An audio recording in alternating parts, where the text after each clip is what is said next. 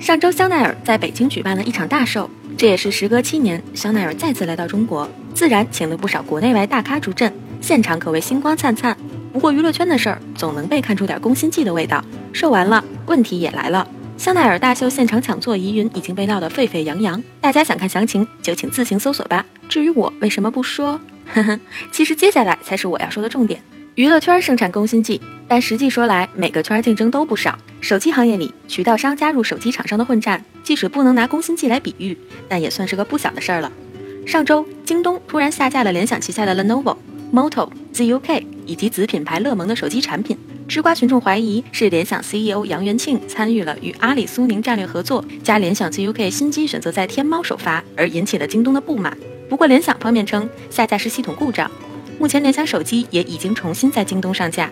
如果细想这件事儿，总觉得吃瓜群众猜的还是有几分道理，竟无法反驳。毕竟手机厂商、渠道商之间有着千丝万缕的关系，谁能说得清楚呢？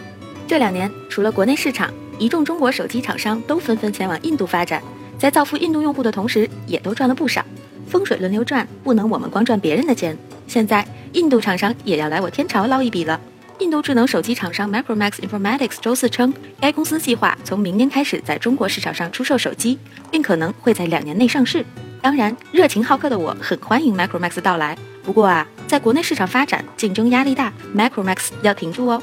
一直以来，Micromax 在印度推出了不少廉价智能机。如果它以性价比的定位进入中国市场，那小米会成为其最有力的竞争对手。这绝对不是给小米加戏。目前，小米已经跟微软深度合作。小米将在其安卓手机和平板电脑上预装微软 Office 和 Skype 等一系列应用。从二零一六年九月起，将覆盖小米五、小米 Max、小米四 S、红米 Note 三和红米三等机型，让全球各地的消费者都能享受到全新的工作协同办公体验。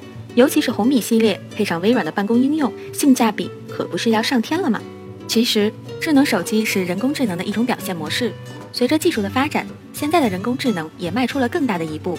继写诗、写小说之后，不久前，谷歌的艺术机器人又写出了一首时长一分三十秒的钢琴曲。